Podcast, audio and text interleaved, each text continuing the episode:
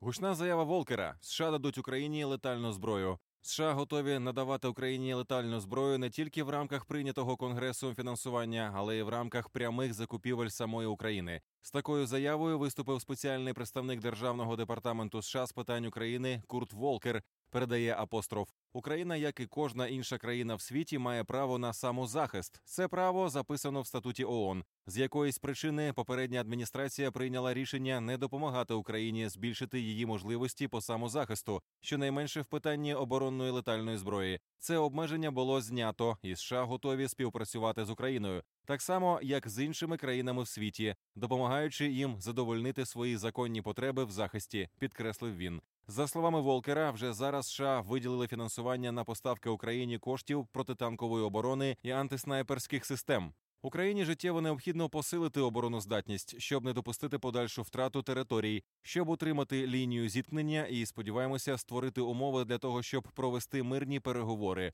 Додав Волкер.